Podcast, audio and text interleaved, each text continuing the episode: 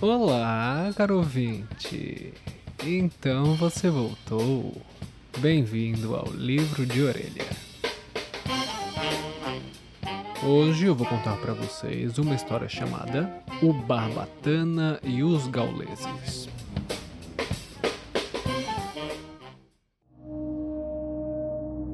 Desde aqueles tempos, na antiga Zenóbia, já dizia o ditado: Antes da tempestade, vem a calmaria.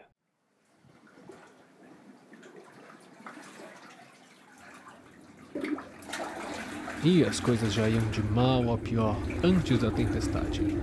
Um assassinato misterioso havia deixado a tripulação em polvorosa.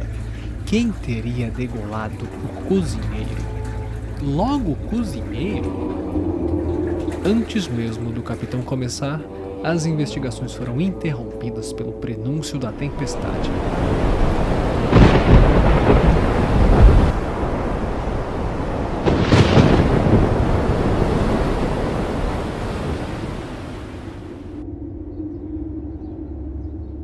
O Barbatana amanheceu sem mastro, flutuando em meio ao deserto azul.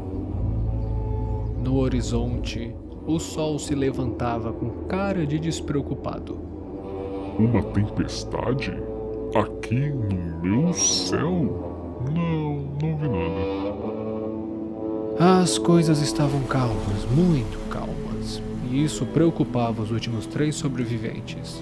Afinal, já dizia o ditado. O capitão levantou e mexeu nos bolsos, procurando por seu saquinho de fumo. Havia se perdido. Então atirou o cachimbo ao mar. Ah, já que temos tempo, vou ver como ficou o cozinheiro. Sueli, Marujo, vocês cortam aquela última corda que ainda segura o mastro ou então o peso vai fazer o barbatana entortar até rachar. A corda era grossa e tensionada tornava o trabalho ainda mais difícil. O marujo passou a vez a Sueli. Sabe como eu consegui essa perna de pau? De novo essa história, Palito. Picada de cobra. Em terra firme. Não foi uma mordida de tubarão. Eu nem sei o que é um tubarão. E por que você veio pro barco então? Pelo mesmo motivo que você, Sueli. Eu precisava de dinheiro. Então é isso. Sua vez de cortar. Você percebe que isso já começou errado porque Zenóbia é um deserto. Não tem mar. Logo, não precisa de barco. E o que é que você quer que eu faça a essa altura, Palito? Se estivermos na rota ainda, a qualquer momento os gauleses podem passar por nós e nos resgatam se. Se. Se o capitão não estiver a bordo. Isso lá é hora de um motim. O velho é doido, Sueli. Ele foi quem botou caraminholas na cabeça do rei para ele bancar essa folia de navegação.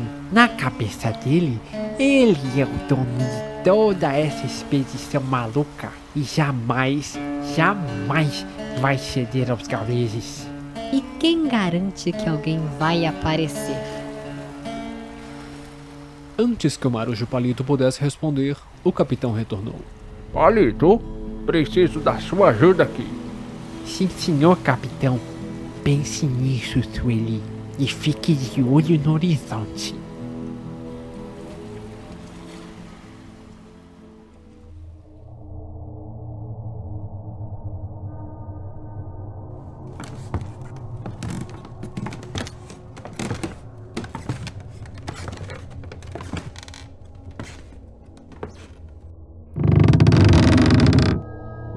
Corpo do cozinheiro parecia mais um espantalho.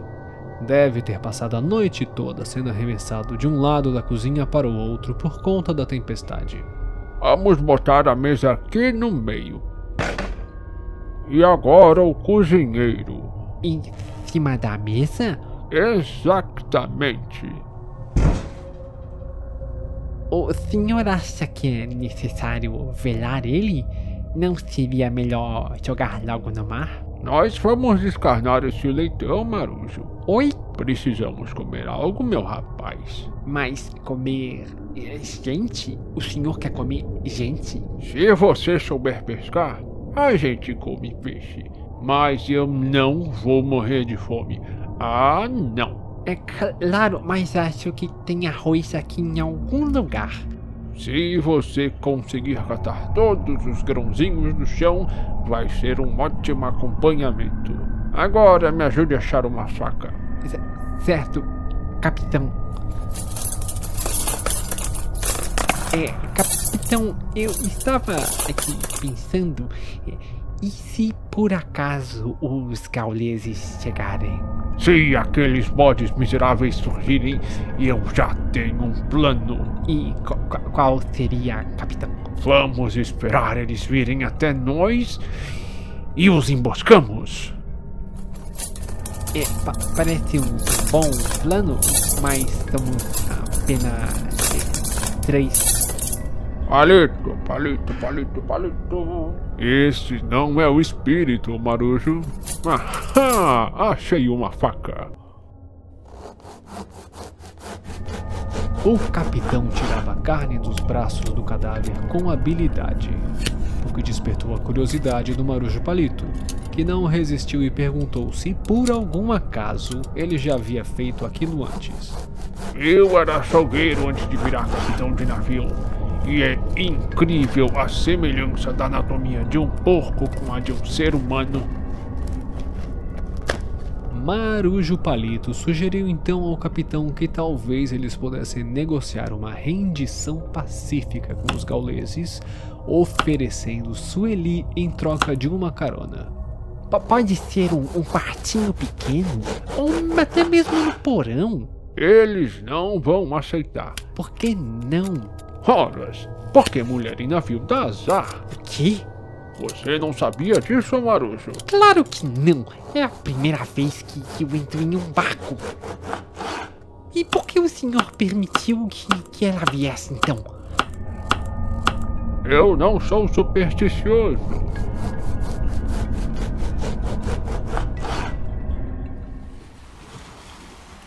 Marujo Palito subiu para o convés bufando em revolta com a sua própria ganância. A promessa feita à tripulação envolvia um trabalho tranquilo, boa remuneração, uma vista bonita e férias na praia. Ainda que ninguém de Zenobia tivesse muita noção do que era uma praia. E o capitão? Preparando o nosso almoço. Ah, ao menos sobrou alguma comida. Pensou na minha proposta? Não? E vai pensar? Não. Sueli, eu acho que você ainda não entendeu. Você é quem não entendeu que está em negação. Estou onde? Você precisa passar para o próximo estágio a aceitação. Do que é que você está falando? Palito, nós vamos morrer. E tudo bem. É o ciclo natural das coisas. Ninguém quer morrer, claro. Mas veja, quantos têm o privilégio de passar seus últimos dias longe da bagunça da cidade grande? E além do mais, está um dia lindo. Palito não conseguia acreditar que estava preso naquela situação.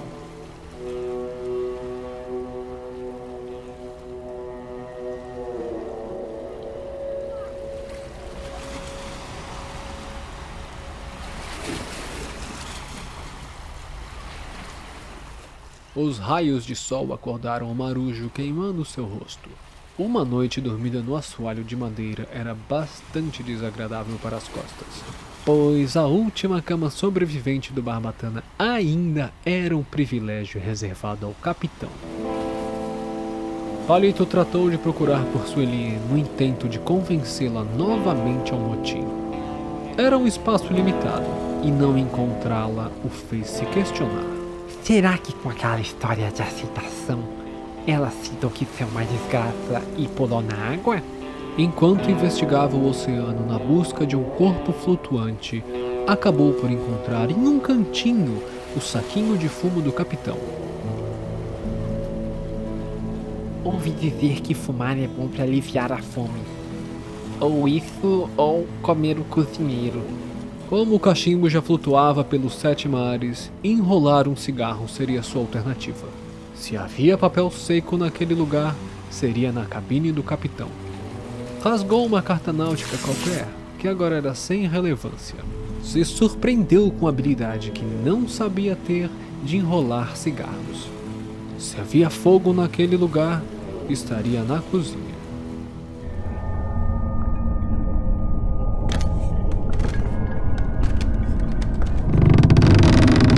O fedor medonho de cadáver tomava conta da pequena dependência. Nauseado, ele revirava os armários com pressa de sair dali. Bacia, ralador, veneno de rato. E rato sabe nadar? Ahá! Fósforos. No momento em que abriu a porta da cozinha, Sueli e o capitão saíram do quarto, ainda se vestindo. Ah, preparando nosso almoço, Marujo. O que é, é vo- vocês? Sueli me explicou sobre essa tal de aceitação ontem. E estamos. Aceitando os privilégios que o destino botou em nossos caminhos. Se você quiser um pouco de aceitação, meu rapaz, ainda sobrou rum na garrafa. E vocês podem se divertir também, Marujo. Sueli e o capitão subiram. Palito havia perdido o que tinha em mente. Ficou ali parado, olhando para o nada.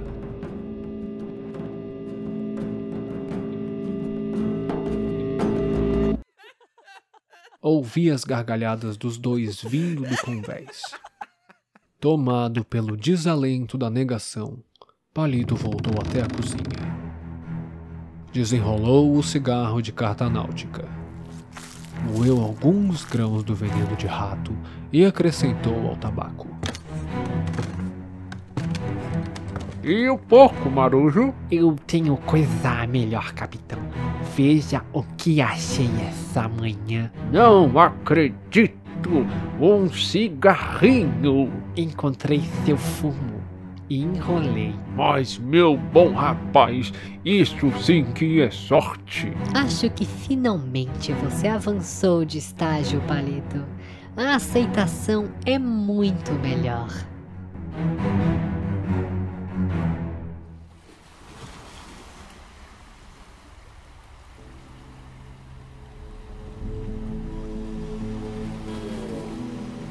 Levou dois dias para que Sueli e o capitão finalmente morressem de tanto tossir sangue pelos pulmões. Palito atirou os dois ao mar e finalmente viu um tubarão. Vários, ao mesmo tempo.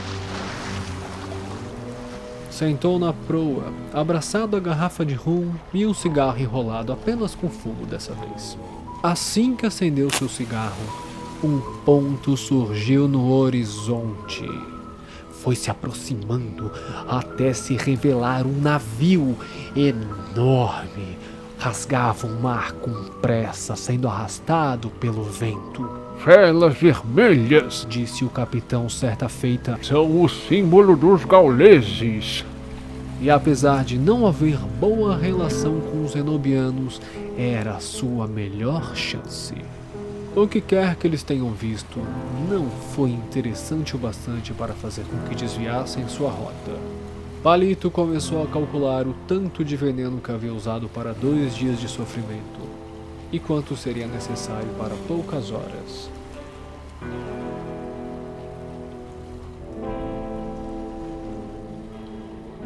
Essa história foi escrita e narrada por Eduardo Karaziak.